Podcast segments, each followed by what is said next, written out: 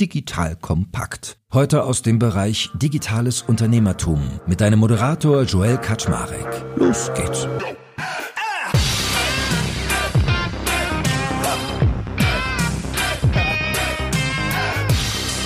Hallo Leute, mein Name ist Joel Kaczmarek. Ich bin der Geschäftsführer von Digital Kompakt und heute geht es an eines meiner Lieblingsthemen, nämlich Schokolade. Und zwar, wenn er sich umguckt, kommt auf gute Marken wie Rausch. Und den lieben Robert Rausch, der dort Geschäftsführer ist, den interviewe ich heute, weil ich ganz vieles wissen möchte. Erstens, wie man gute Schokolade macht. Zweitens, wie das Geschäftsmodell dahinter aussieht. Drittens, was ist eigentlich die Zukunft, weil es stehen ja ganz viele Wandel an auf unserer Welt. Und viertens, wie ist denn überhaupt so der Markt aufgeteilt? Was tut sich da so? Wer verkauft mit wem? Worauf darf ich mich noch so freuen, was in Zukunft kommt? Und, und, und. Also heute eine richtig bunte und süße Folge. Und that being said, lieber Robert, moin moin. Schön, dass du da bist. Servus und moin moin. Freue mich dabei zu sein. Ja, sag mal, mit dir fangen wir jetzt natürlich auch mal an, dein Unternehmen mal in der Historie zu betrachten, weil, wie ich gelernt habe, macht ihr seit über 100 Jahren schon Schokolade. Wie hat das bei euch denn begonnen? Ja, mittlerweile im 105. Jahr, wenn ich mich nicht täusche. Ich bin die fünfte Generation bei uns im Unternehmen, darf das jetzt also fortführen seit einigen Jahren und also wir sehen immer die Zeit ab 1918. Eigentlich geht es sogar noch ein bisschen weiter zurück im, im Rheinländischen. Da waren wir wohl schon davor als kleine Konditorei damals noch unterwegs, sind dann irgendwann halt Richtung Berlin gezogen. Das war dann die Zeit ab 1918. Und ähm, ja, also man muss sich das vorstellen, wie eher, wie eine Backstube, äh, Konditorei, Backstube. Da wurden halt äh, handgemachte Pralinen hergestellt, Schokoladen verarbeitet, aller Art Honigkuchen hergestellt und so. Was, was halt also lecker ist. Immer mit dem Anspruch, ein sehr gutes Produkt zu machen. Und das hat sich dann auch halt insofern ja, hat das, hat das funktioniert, weil es ja dann von Generation zu Generation weitergegeben konnte und immer größer geworden ist schlussendlich muss ich sagen, hat mein Vater dann doch schon den größten Schritt gemacht in der Geschichte, die wir in der Familie haben. Als er das Unternehmen übernommen hatte, waren das so vier Millionen Mark Umsatz ungefähr. Und ja, gut, heute sind das natürlich ein paar Euro mehr. Das darf ich jetzt fortführen, ja. Ja, das wollte ich dich gerade fragen. Ist es was Geiles oder ist es was Beschissenes, wenn man in so eine Dynastie einsteigt? Weil es macht ja A Druck. Also du kannst das äh, an die Wand fahren, was vier Generationen von dir aufgebaut und äh, ausgebaut haben. Und auf der anderen Seite ist es natürlich aber auch dankbar, wenn man von Geburt an vielleicht auch so eine kleine Bestimmung mitkriegt. Aber ich weiß manchmal gar nicht, wie das so ist, ob es nicht auch irgendwie schwierig ist, wenn man von Kindesbein an quasi so auf die Firmennachfolge vielleicht auch getrimmt wird. Es gibt sicherlich solche und solche Fälle. In meinem Fall wurde ich da überhaupt nicht reingedrängt. Ich bin aber auch Einzelkind, also wahrscheinlich gab es schon irgendwo den Wunsch der Familie, dass das jemand auch weiter fortführt. Das ist sicherlich so, das habe ich aber nie so wahrgenommen. Und ja, das ist mit sehr viel Verantwortung verbunden. Gerade in einem Familienunternehmen reden wir über ein paar hundert Menschen, die mit uns arbeiten, für uns arbeiten dementsprechend auch die Verantwortung dafür zu übernehmen, nicht nur hier in Deutschland, sondern auch im Ursprung, wo der Kakao herkommt. Ich habe mir da auch ausreichend Zeit gelassen, habe das dann seinerzeit mal auf dem Jakobsweg äh, für mich entschieden, ob ich das mache oder nicht und habe dann Ja gesagt. Mitten in der Meseta bei 36 Grad bin ich da rumgewandert und dachte, okay, komm, machst du. Und das war schlussendlich für mich natürlich die beste Entscheidung meines Lebens, also oder eine meiner besten Entscheidungen. Es gab noch andere tolle Entscheidungen, wie meine Frau kennenzulernen oder tolle Kinder zu bekommen, aber ich lebe meinen Traum hier. Ich kann mich verwirklichen. Wir haben eine unglaubliche Bandbreite. Du sprachst mich ja gerade schon an beim, beim Intro kurz, was da hinter mir zu sehen ist. Äh, unsere Plantage in Costa Rica kann man hier in meinem Büro sehen, die Container. Also die Bandbreite vom, sag ich mal, Tree to Door nennen wir das, vom Baum bis zur Haustür, diese Wertschöpfung am Ende zu begleiten, das ist wahnsinnig spannend. Manchmal auch anstrengend, aber ziemlich cool. Und sag mal, wie hast du denn so die Übergabepunkte eigentlich erlebt? Also einen hast du ja selbst erlebt, bei zu anderen konntest du vielleicht fragen, weil ich erlebe das so oft, dass wenn Unternehmen erfolgreich werden, hast du hinterher mal in der, in der Wirtschaftsboulevardpresse, äh, flapsig gesagt, dass sich die Leute die Köpfe einschlagen, wenn es ums Geld geht oder dass vielleicht auch mal jemand für die Nachfolge vorgesehen wird, der aber eigentlich gar nicht die Fähigkeiten dazu hat. Also so, so wie es aussieht, ist es bei euch ja gut gelungen. Hast du da sowas mitbekommen, warum das bei euch ein Erfolg war? Also von den Situationen, wo es nicht funktioniert, liest man immer wieder, auch in unserer Branche immer mal wieder. Da äh, wird dann der Junior teilweise, oder der Juniorin, wie auch immer, dann teilweise erst mit Mitte 40 äh, die Geschäftsführung geholt und zehn Jahre später kommt dann der Alte wieder und sagt, nee, nee, das mache ich wieder selbst und so eine Dinge. Also das kriegt man leider zu oft mit bei meinem Vater und mir, also gut, irgendwie habe ich das Unternehmen natürlich schon mit sehr, sehr, sehr jungen Jahren angefangen zu erleben. So abends beim Abendessen wird halt drüber gesprochen und so. Das ist aber sehr unbewusst alles und man ruft sich da so rein und als dann die Entscheidung gefallen war, dass das also jetzt so kommen wird, dass ich mich jetzt hierfür entschieden habe, habe ich einfach losgelegt. Also ich bin einfach durch alle Bereiche, also Außendienst, Produktion, Vertrieb, also überall rein und habe halt alles mal mitgemacht. Und ganz ehrlich, meine Mutter ist auch im Unternehmen übrigens, äh, aber mein Vater und, und ich, das war natürlich so ein bisschen die Schlüsselgeschichte, ob das jetzt klappt, der hat mich einfach machen lassen. Und das ist eigentlich, also den Respekt voreinander, so der eine hat das aus guten Gründen so gemacht und zwar sehr erfolgreich, fast ein halbes Jahrhundert mein Vater und ich mache es auf meine Art, äh, also das zu respektieren von ihm aus, ich zu respektieren, was er aufgebaut hat und nicht einfach alles sofort zu hinterfragen. Das erzähle ich natürlich gerade Quatsch, weil ich natürlich schon erstmal alles anders gemacht habe. Äh, erstmal alles auf links gedreht habe hier in Berlin. Ich durfte ja das Berliner Unternehmen sozusagen als erstes übernehmen. Danach jetzt vor anderthalb Jahren auch das große Eigenmarkengeschäft. Also wir haben das so in zwei Stufen gemacht. Und es gab halt überhaupt keine Übergabe, sondern es war einfach so, bitteschön, leg los. Und dann habe ich losgelegt. Mit jugendlicher Naivität, wie gesagt, erstmal gedacht, ich weiß alles, habe alles falsch gemacht. Und es hat auch alles viel Geld gekostet. Äh, ob das, also egal was, ich kann ja, also das würde jetzt den Podcast sprengen, wie viel Mist ich hier gebaut habe. Erzähl mal zwei Aber, Beispiele. Oh, also gut, wir sind ja damals aus dem aus dem Handel raus, also 6.500 Verkaufsstellen habe ich Tschüss gesagt, alles nur noch D2C, Direct to Customer gemacht mit Rausch. Das war natürlich ein Riesenschritt, umsatzmäßig und so weiter. Das hat viel Geld gekostet.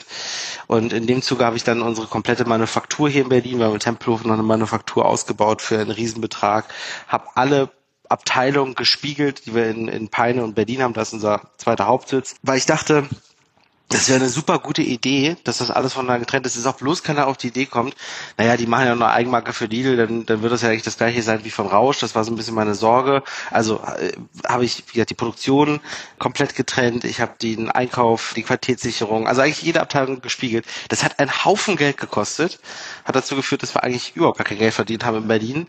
Äh, das war also sicherlich ein Fehler, nicht zu verstehen, dass es viel sinnvoller ist, sage ich mal, einen zentralen Einkauf zu führen, der extrem gut besetzt ist mit Top-Leuten, Top-Technik und da sind wir halt auch zum Beispiel sehr stark oder eine QS oder was weiß ich. Also das war ein Ding.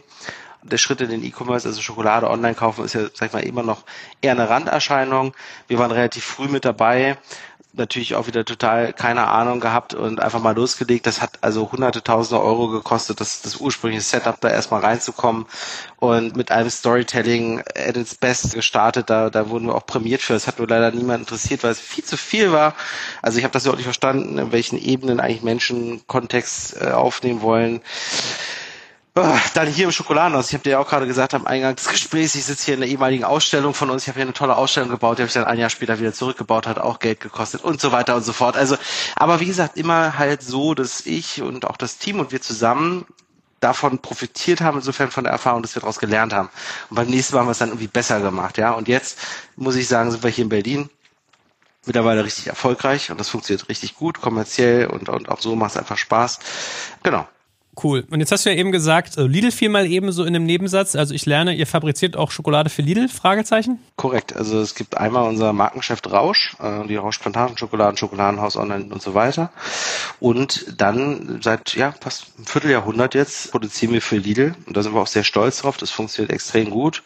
Sind strategischer Partner, also jetzt nicht so ein Lieferant, der kommt und geht und kommt und geht, sondern immer konstant zusammen auf Augenhöhe. Das war auch ein ganz interessanter Moment, als ich das Geschäft übernommen habe, weil da gab es auch keine Übergabe. Ich meinte, Papa, wie machen wir das jetzt? Ja, mach mal. und bin natürlich direkt in dieser Phase hier rein, Corona und gerade Corona-Ende und die Rohstoffpreise waren explodiert. Also ich musste erstmal die wirklich essentielle Preisverhandlungen dafür und so. Das war wirklich ein richtig spannender Start, hat aber mega Spaß gemacht und es hat auch alles gut funktioniert. Wir machen ja äh, für 32 Länder, der, also überall, wo Lidl äh, unterwegs ist, produzieren wir die Premium-Eigenmarken. Das sind also verschiedene Marken, die wir machen Basieren tut das Ganze tatsächlich auch auf unserer Rauschplantagenschokolade. Weil mein Vater 1999 war das, glaube ich, einen Anruf gekriegt hatte, sie haben gewonnen. Ähm, was habe ich gewonnen? Ja, wir haben für ein großes Unternehmen alle Schokoladen in Europa getestet und ihre ist die beste. Und da will sich jetzt jemand mit ihnen treffen. Ja, wer will sich denn jetzt mit mir treffen? Ja, fliegen Sie mal nach Neckars-Ulm. Und das war dann halt die Lidl-Zentrale und so ging das damals los. Und dann sind wir natürlich mit denen auch gewachsen. Also wir machen heute 16.000 Tonnen Schokolade im Jahr. Das ist natürlich eine ganze Menge. Das heißt, da sind, äh, also also unser Standort in, in, in Niedersachsen, in Peine an der A2, wo wir auch gerade noch ein neues Schokoladenhaus eröffnet haben mit Tesla. Da ist inzwischen eine der modernsten Fabriken der Welt, würde ich sagen zu Hause. Wir machen also klein Niedersachsen sehr viel Schokolade für die Welt hochmodern. Deshalb ist es so geil, dieser Kontrast zwischen dem Geschäft extrem effizient, super technologisch, alles vernetzt, hochautomatisiert. Das sind zwei Werke, die wir da haben, die sind so lang wie ein Fußballfeld, wirklich gigantisch groß. Und dieser Kontrast zu dem, was wir hier in Berlin machen, wo es ja darum geht, äh, die beste Schokolade zu machen, aus den besten Rohstoffen, die besten Rezepturen, also die reinsten Rezepturen und das dann mit Handarbeit der teilweise wirklich zu machen. Also Pralinen und auch andere Produkte werden halt im hohen Grad noch an, an Handwerklichen hergestellt. Das ist schon ein sehr, sehr, sehr spannender Kontrast. Und ich glaube, da haben wir uns auch damals, oder mein Vater besser gesagt, sich für einen sehr richtigen Weg entschieden. Denn alles, was so in der Mitte ist, so halb gut, sage ich jetzt mal, oder halb Premium, so alles, was du da in der Mitte ist, das funktioniert nicht. Entweder du bist ganz groß und ganz effizient oder du willst der Beste sein und bist ganz unpositioniert, also auch vom Pricing. Ne? Und hilf mir mal zu verstehen. Also ihr macht quasi dieses Auftragsgeschäft für Lidl, da verkauft ihr die Premium-Eigenmarke. Und was genau macht ihr in Berlin in eurer Manufaktur? Ist es eher so, wie man sich das vorstellt, wie so ein Chocolatier, dass es eher so Kaffeegeschäft ist und eher was Hochwertiges und klein? Oder was passiert da? Ja, also das, was wir für Rausch machen, muss man eigentlich in zwei Felder unterteilen. Das eine ist die Plantagenschokolade, das sind Tafeln Sticks Mini Minis, äh, Figuren und so weiter. Das ist ja sozusagen der Core von Rausch, besten puren Schokoladen zu machen. Die werden auch in Peine gefertigt. Und hier in Berlin in unserer Manufaktur, ja, da entstehen Pralinen. Also da wird halt wirklich sehr, sehr handwerklich gearbeitet. Hier werden Törtchen gemacht, hier werden Hohlkörper hergestellt. Das sind also zwei unterschiedliche Welten. Also wenn du mal hier bist, sehr gerne freue ich mich auf einen Besuch. Gehen wir mal durch. Ja, du, es schmerzt mich schon, dass ich hier mit dem Schokopaps hier den Podcast mache und mache gerade eigentlich drei Monate zuckerfrei. Also das ist ein bisschen fies gerade. tut mir sehr leid, aber ich habe ja, du hattest ja gesagt, äh, das äh, Fruchtzucker wäre okay. Das ist nämlich auch ganz spannend. Wir haben gerade so einen Kakaosaft. Ja, war ich gerade ähm, Begriff, dich zu fragen, weil ich habe mich im Vorgespräch mit dir darüber unterhalten, dass es ja gar nicht immer nur Schokolade und süß sein muss. Was kann man denn noch daraus machen? Was vielleicht habt ihr für Pläne schon in der Schublade? Genau, also tatsächlich ist schon ziemlich lange ein Thema und ich bin auch ganz sicher, dass für Rausch die Zukunft eben nicht nur daran besteht, Schokolade zu machen, sondern Produkte aus Kakao in verschiedener Form herzustellen. Also Kakao ist ein unheimliches Superfood, hat über 200 sekundäre Pflanzstoffe. Also da ist wirklich alles drin, was eigentlich gut ist für die Menschen. Natürlich ist es aber so, dass im Processing, also quasi man erntet das Produkt, also den Kakao, dann wird er geöffnet, die Schoten, dann wird es fermentiert getrocknet und dann geht es nach Europa und wird dann weiter verarbeitet. In jedem Verarbeitungsschritt verlieren wir ein bisschen was von dem, was eigentlich gut ist. Durch Erhitzen oder auch Gären oder sowas passieren halt einfach chemische Prozesse und das nimmt ein bisschen die Kraft vom Kakao. Deshalb sind wir da relativ früh eingestiegen, haben geguckt, okay, am Baum noch. Äh, erstmal haben wir alle Kakaos analysiert. Wir bauen ja alleine in Costa Rica über 18 verschiedene Kakaoklone an. Welcher ist davon eigentlich am besten? So, welcher hat den meisten Wumms im Sinne von äh, gesund, gesundheitlich äh, fördernd?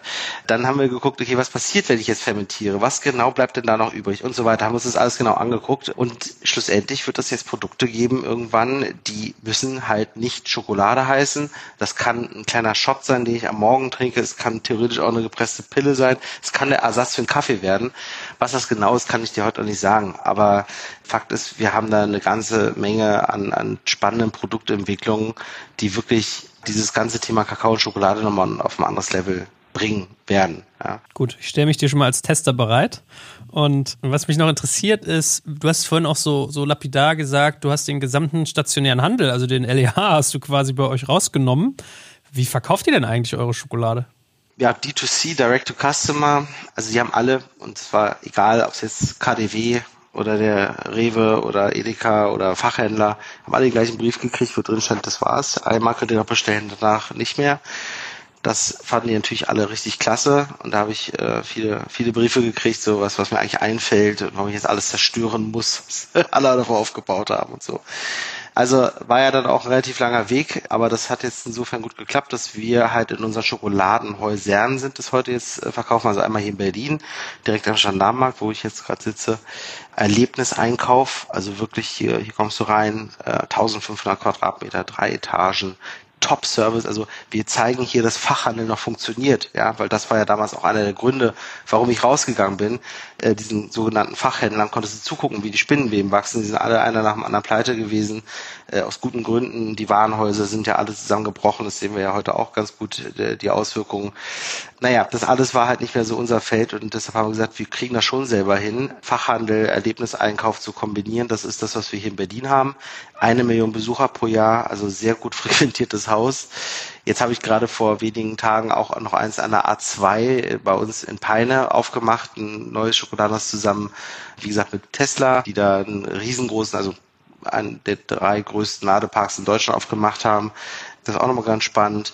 Und natürlich online. Also E-Commerce aufgebaut damals. Äh, es gibt auch alles hier direkt aus der Manufaktur, ein eigenes Fulfillment verschickt. Und ähm, ich sage für unsere Berliner Unternehmensgröße, was ja ein kleineres Unternehmen ist, ist das inzwischen schon echt großes Geschäft geworden.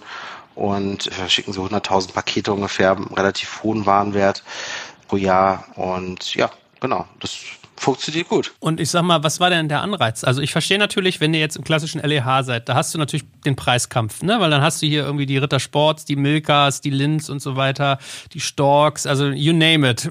Kinder, Ferrero, also was man da alles noch sagen kann. Das kann ich mir total gut ausmalen auf der anderen Seite, wo du gerade KDW sagtest, also ich könnte mir eigentlich ganz gut vorstellen, so ein Manufaktum, so ein KDW, also edle Orte, wo ich quasi auf, auf hochwertiges Publikum stoße, könnte ich mir eigentlich schon ganz gut vorstellen. Oder vielleicht habe ich auch deine Beweggründe falsch assoziiert. Deswegen sag mal, was du da dachtest. Also das kam relativ früh. In der Zeit, wo ich bei uns angefangen habe, bin ich mit dem Außendienst losgetingelt und bin dann halt auch die ganzen Märkte angefahren, da wurden dann die Aufträge geschrieben. Also erstmal fand ich diese ganze Struktur schon mal ein bisschen irgendwie überholt, dass man da immer jemanden hinschicken muss, der dann Blatt Papier da die Aufträge aufnimmt, aber gut, meinetwegen.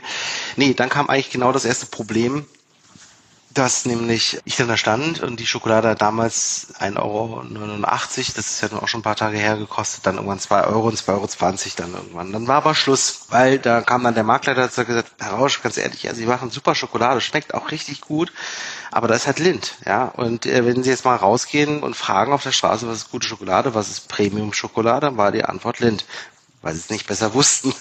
Und die machen ja auch gute Schokolade. Aber ich musste mich dann also entscheiden, will ich jetzt lieber ein Produkt machen, wo ich auf die Qualität nicht mehr setze und mich den Marktgegebenheiten anpasse und kein Edelkakao oder wie es halt auch Lind und Co. machen, nur ein Teil Edelkakao in die Rezeptur packe. Oder will ich die Vision weiterführen und sagen, wir machen die beste Schokolade, dann geht es nicht zu diesem Preis. Und deshalb war also der Handel an der Stelle raus. Des Weiteren kein Storytelling am Regal. Süßwarenregal 16 Meter, alles vollgeklatscht und Ende. Das ist eben nicht wie die Obstfleischabteilung oder Weinabteilung, wo ja nun inzwischen ganz andere Welten aufgebaut werden. Süßwarenregal sieht genauso aus wie vor 20 Jahren, eben immer noch. Deshalb war der Supermarkt raus. Warenhäuser sagte ich gerade schon, die waren damals schon absehbar, dass das irgendwie nicht mehr so dolle läuft. Jetzt haben wir die ganzen äh, Insolvenzen, Schließungen und so weiter, die, das haben wir alle mitbekommen. Was passiert ist, dass es eigentlich nur Shop-in-Shops waren oder sind. Das heißt, ich kann mir eine Fläche im meinetwegen KDW mieten. Haben wir übrigens gemacht. Wir hatten in der fünften oben in der Süßabteilung großen Store. Ja, und der Fachhandel sagte ich auch schon, es gab über 10.000 Fachhändler hier in den 90er Jahren noch. Die sind alle weg, alle pleite, alle Schiss, alles, ist alles geschlossen. Ja, weil es halt irgendwie, es hat sich nicht weiterentwickelt. Und die sind stehen geblieben und deshalb war mir auch da klar, also das ist auch nicht unser Kanal. Also was soll man machen? Dann müssen wir es halt selbst machen. Das war ich relativ simpel. Das war die Erkenntnis. Das heißt nicht, dass es nicht auch Fachhändler gibt und auch Edekaner oder, oder meinetwegen auch ein Alshaus oder KDW, wo wir theoretisch eine Möglichkeit hätten, gut zu verkaufen. Und ich kriege hier jede Woche irgendwelche Anfragen aus der Emirate gerne irgendwie sowas, ne? Oder aus, aus Asien so, äh, Herr Rausch, wir machen hier, also sie waren hier irgendwie zu Besuch im Haus und dann kommt da irgendein ja, weiß ich nicht, saudische Königsfamilie oder irgendwas und sie müssen nichts machen und wir bauen das Haus für sie und äh, nur ihren Namen und bringen sie jetzt die Produkte und so. Machen wir nicht, ja. Äh, wir machen das hier in Berlin jetzt auch mit Rausch nicht, um maximal schnell zu skalieren. Wir wachsen gut, aber easy, ja. Es geht darum, das beste Produkt zu machen. Und das mit dem größer werden und große Mengen, das machen wir mit Lidl zusammen. Ah, okay. Weil ich war gerade im Begriff, dich zu fragen, wie ihr denn Skalierung baut, weil ich, ich denke gerade an mein Müsli zum Beispiel. Müsli hat ja auch ganz viele eigene Stores gehabt und hat er ganz viel wieder zurückgedreht. Also das wirft man ja eigentlich vielen auch vor, dass diese Store-Taktik irgendwie nicht aufgeht. Ne? Von daher. Ja, weil es meistens ein bisschen overpaced ist. Ne? Also irgendwie, ich habe jetzt in meinem Missy-Story da auch nicht so ganz, ich habe es mal am Rande ein bisschen mitbekommen.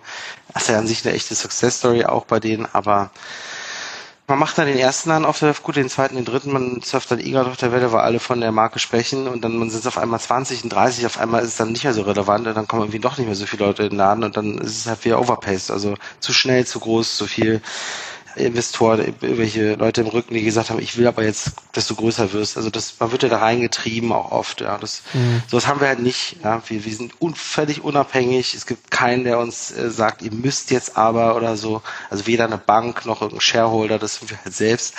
Deshalb geben wir unsere Geschwindigkeit und du verstehst das nicht falsch. Also wir wachsen und äh, wachsen auch gut, sehr gut sogar.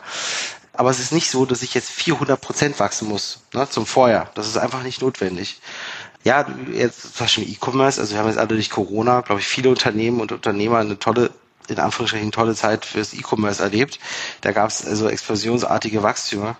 Das ist jetzt auch wieder vorbei. Da musst du jetzt auch überlegen, okay, wie machen wir da jetzt weiter? Die Leute wollen ja ganz gerne in der realen Welt unterwegs sein und so. Also das entwickelt sich alles, aber eben in der Geschwindigkeit, in der wir es vorgeben. Wenn ich jetzt hier ins Team reinfrage, würden die dir auch immer sagen oder du fragen würdest, Robert, gibt es immer, wir haben viel zu viel auf dem Tisch, wir machen viel zu viel neue Sachen.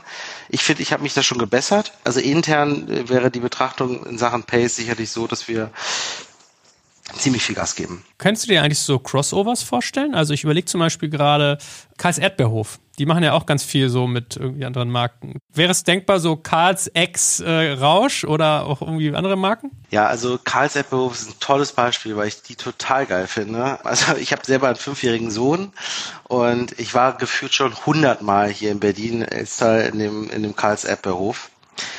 Also Glückwunsch Robert Dahl heißt der, glaube ich, ne? Äh, mhm. Der äh, muss am Namen liegen. Ja, genau, Vornamen, ja.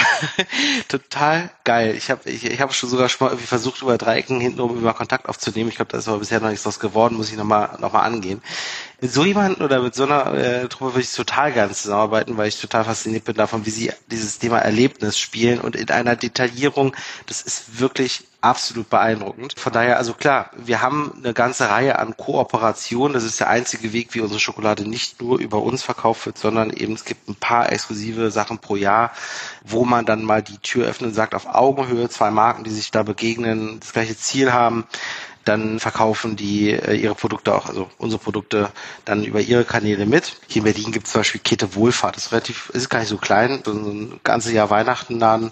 Mit denen arbeiten wir zum Beispiel auch dieses Jahr wieder zusammen oder früher mit der KPM, also allem möglichen. Also das machen wir schon, ja. Macht ihr denn eigentlich so B2B-Geschäft auch? Also kann ich mir jetzt irgendwie tausend Tafeln von meinem Arbeitgeber-Logo so drucken? Würde ich dir sogar dringend empfehlen. Ähm, das machen wir.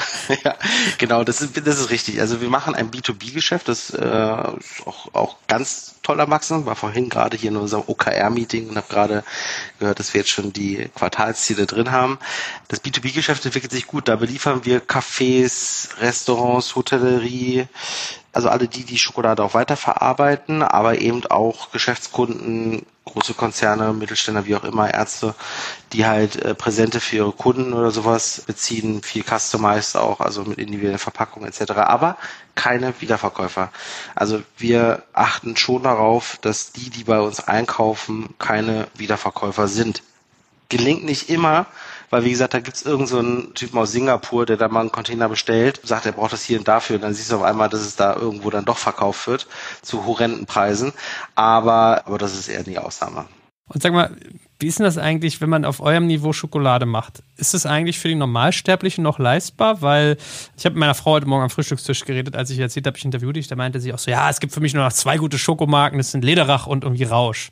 Und wenn ich mal in so ein Lederach reingehe, also ich finde das mittlerweile echt schwer leistbar. So ein kleines Päckchen von irgendwie Schoko mit irgendwie bisschen Cornflakes drin, was mich früher so sechs Euro kostet, kostet jetzt glaube ich eher so Richtung 15.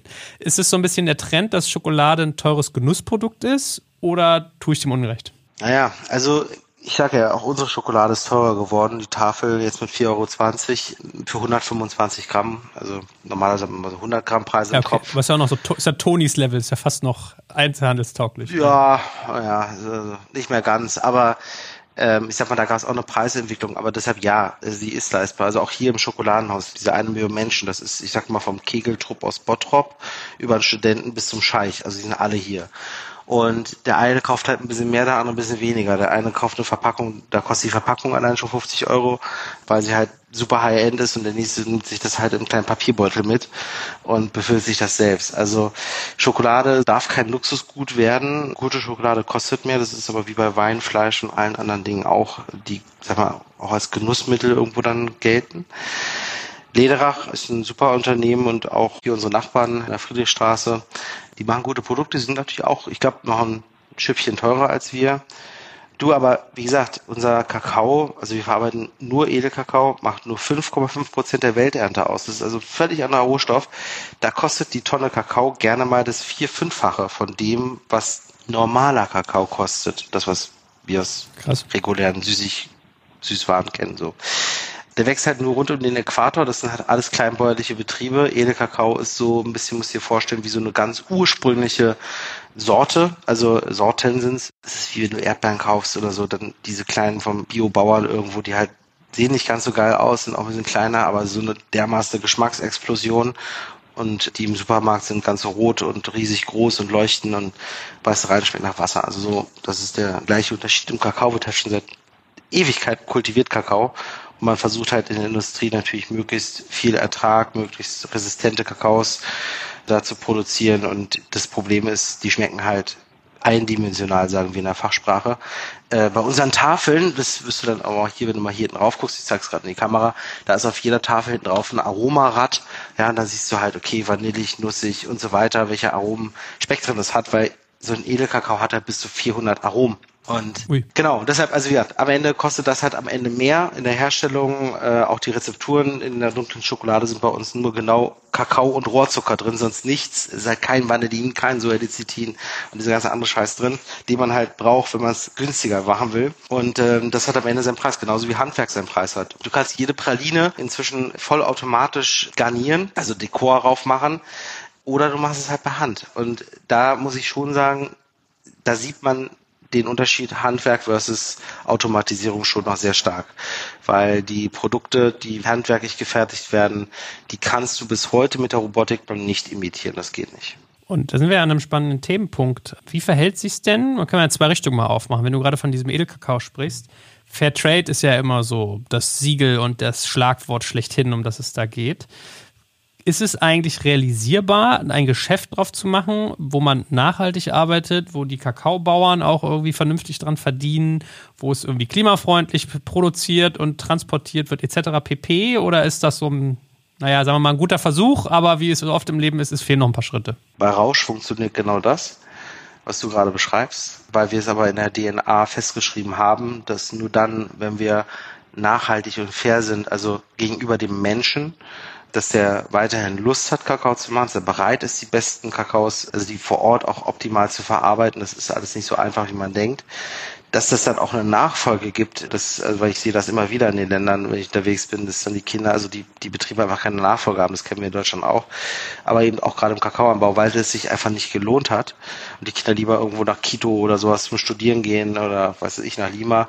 Das, also der Respekt vor den Menschen, vor der Lebensleistung, das bedeutet halt faire Entlohnung und aber auch der Respekt vor der Natur. Also du kannst immer sehr schnell auch Erfolge erzielen, indem du einfach super viel Dünger auf den Boden kippst oder eben sonst wie die Böden auslaugst. Das funktioniert mal kurzfristig, aber eben nicht langfristig. Und deshalb, wie gesagt, wir im Einklang mit der Natur und dem Menschen äh, sind überzeugt, dass nur so wir auch zum besten Rohstoff bekommen. Fairtrade, Rainforest Alliance und wie die alle heißen, das ist eine richtige Entwicklung. Ich finde das gut. Wenn wir mal zehn Jahre zurückgucken und die dann wieder nach heute uns im Supermarktregal einmal umschauen, schon sehr viel Fairtrade inzwischen. Jedes Siegel hat sein eigenes Thema. Fairtrade, wie der Name schon sagt, da geht es um faire Entlohnung. Das nächste Siegel will den Regenwald schützen, übernächste die Affen und so weiter. Direct Trade, so heißt es bei uns, bei Rausch, ist so eine Mischung aus allem. Das kann man sich auch ganz gut auf unserer Website einmal angucken. Da ist der Vergleich zwischen Fairtrade, Rainforest und so weiter. Und dann sieht man eigentlich am Ende des Direct Trade alle Siegel beinhaltet, zusammenfasst und dann einen Status bringt. Das ist also ein sehr umfangreicher Prozess bei uns. Fairtrade selbst, wie gesagt, ist eine gute Sache, aber es ist jetzt auch nicht das Allheilmittel. Also wir sind, äh, glaube ich, einer der größten Fairtrade Verarbeiter Europas. Es gibt einen Mindestpreis, der wird garantiert und dann gibt es darauf noch einen Aufschlag für den Kakao, der bezahlt wird und das ist es jetzt am Ende.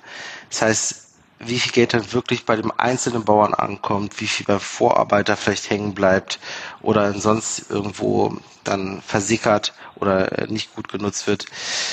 Ja, da gibt es noch sehr viel zu tun. Da will ich also gar keine Illusionen machen. Es ist richtig und gut, dass diese Siegel da sind, weil sie schon in der breiten Masse eine gewisse Achtsamkeit haben, dass man sagt, okay, ich greife vielleicht eher zum Fairtrade-Produkt aber wie nachhaltig es sein kann, wenn jetzt zwischen jede Rose und jedes Haferkorn und jede Schokolade auf einmal Fairtrade ist. Mhm.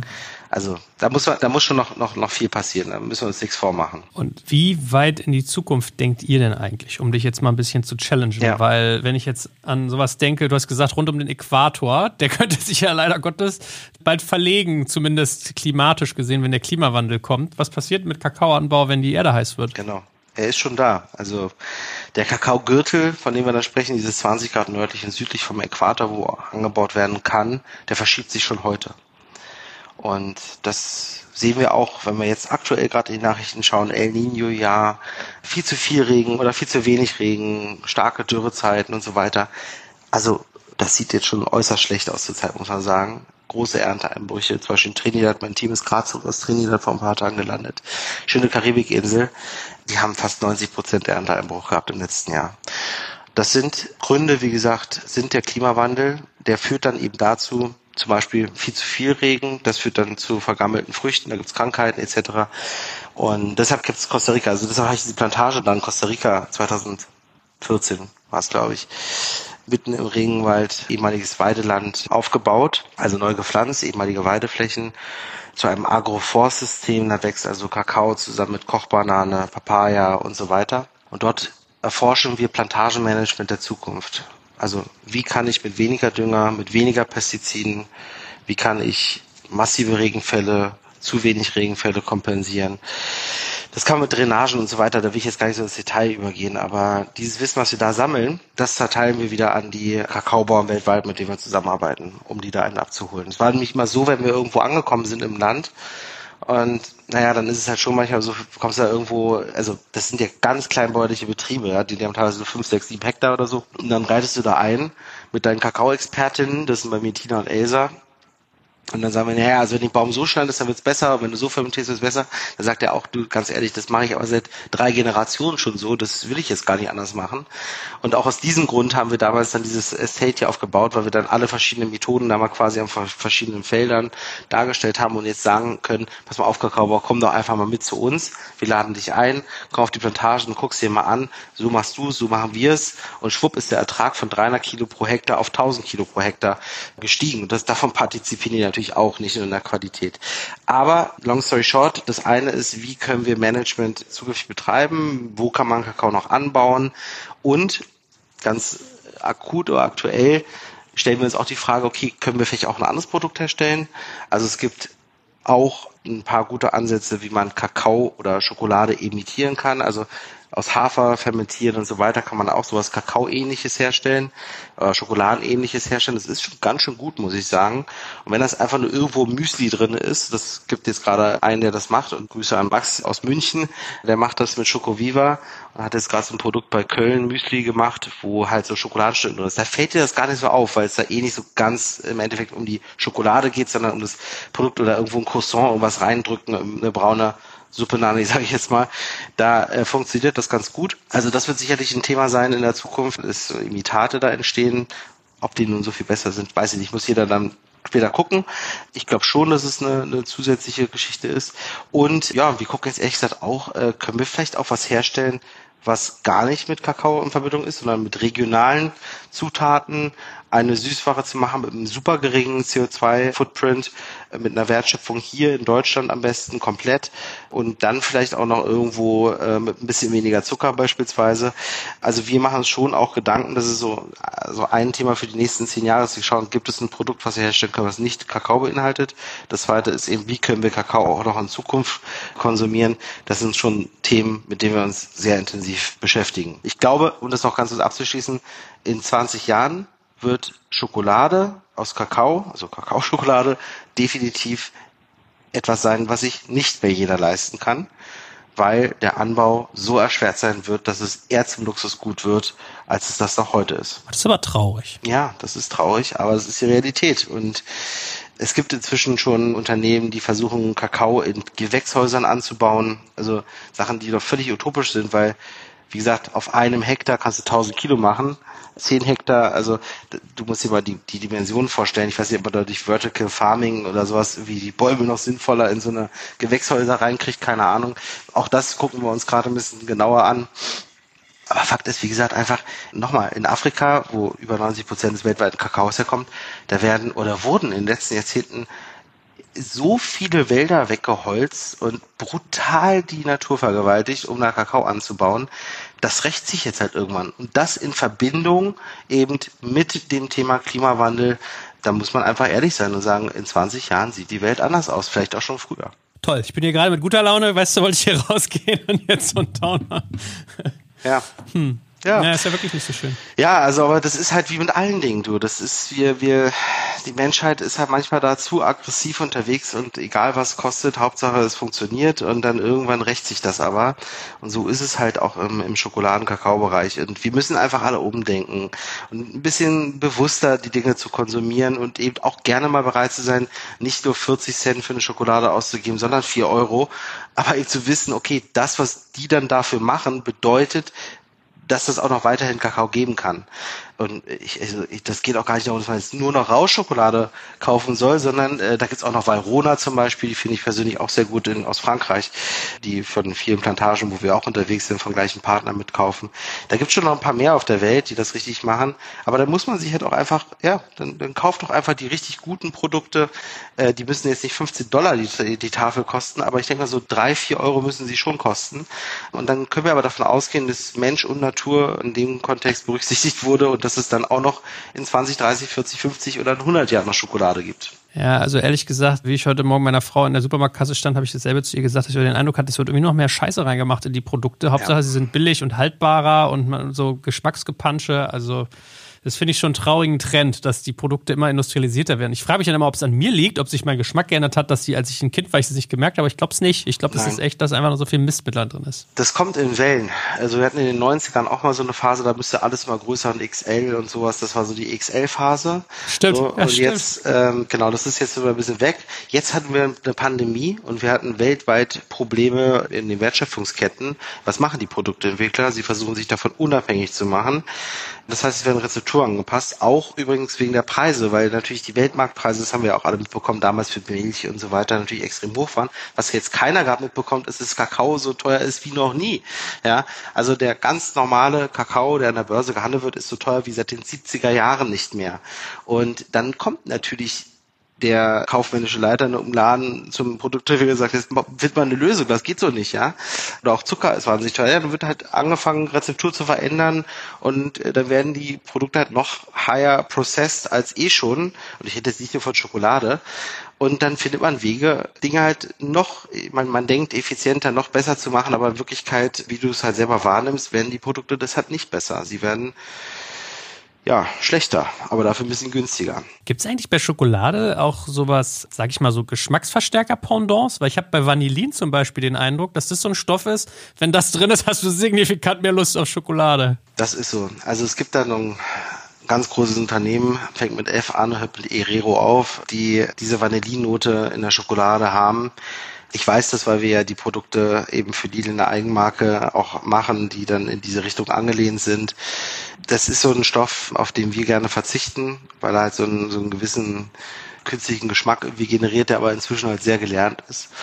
Ja, und du, dann gibt's aber, wie gesagt, auch in der Schokolade so Dinge, Emulgatoren, die werden genutzt, Sojalecithine, Sonnenblumenlecithine, um halt Kakaobutter zu sparen. Kakaobutter ist ein extrem hochwertiges Fett, wird ja auch gerne in der Kosmetik etc. genutzt, ist auch als der teuerste, die es gibt. Dementsprechend wird es halt gerne ersetzt durch Sojalecithin oder, oder reduziert. Wir bei Rausch geben nochmal was dazu an Kakaobutter. Das hat übrigens für alle mal habe hier gerade mal so eine Tafel ausgepackt, jetzt hör mal. Hast du diesen Knack gehört? Mhm. ja, dieser Knack ist erstmal ein sehr gutes Zeichen, weil dann ist es, ähm, also Kakaobutter ist ein sehr hartes Fett und deshalb knackt das auch so. Das Geile ist bei Kakaobutter, die schmilzt bei Körpertemperatur. Und deshalb, wenn du ein richtig gutes Stück Schokolade isst, dann schmilzt sie auf der Zunge und zergeht. Und billige Schokoladen, wo dann auch Fremdfette drin sind oder eben, eben weniger Kakaobutter, die, sind, die kleben eher im Gaumen. Leimig nennen wir das in der Fachsprache. Und das andere, was du jetzt vielleicht auch in der Kamera siehst, dieser Glanz, der kommt auch von der Kakaobutter und die glatte Bruchkante hier. Also bei günstigen Schokoladen wirst du immer sehen, aufgrund der, eben der anderen Fette, die eingesetzt werden, dass es eher so ein bröseliges Zeug ist am Ende. Und das ist auch wieder so ein Indikator für nicht ganz so gute Schokolade. Also glatte Bruchkante, den Knack und die Zutatenliste einfach mal hinten drauf gucken. Dann kann man schon ganz gut feststellen, was man da für ein Produkt gerade isst. Mal ein bisschen Schokoladen-Kakaokunde zu machen jetzt hier. Gast. Ja, es ist echt übel von dir, dass du sowas von mir tust, wissen, dass ich sowas gerade nicht essen Ich esse sie doch also. nicht. Ich, ich habe sie ja nur in die Kamera gehalten. Jetzt, wenn ich sie noch essen würde, dann wäre es unfair. Hm, ja, hier, guck mal, ich weiß, so der dampfende Schweinebraten. Ha, hier. Naja, anyway. Aber da sagst du ja was ganz Interessantes. Das Letzte, was mich noch so interessiert, ist, wenn du sagst, dass so E-Commerce auch bei euch im Kommen ist oder dass das ein signifikanter Anteil ist an dem, was ihr tut.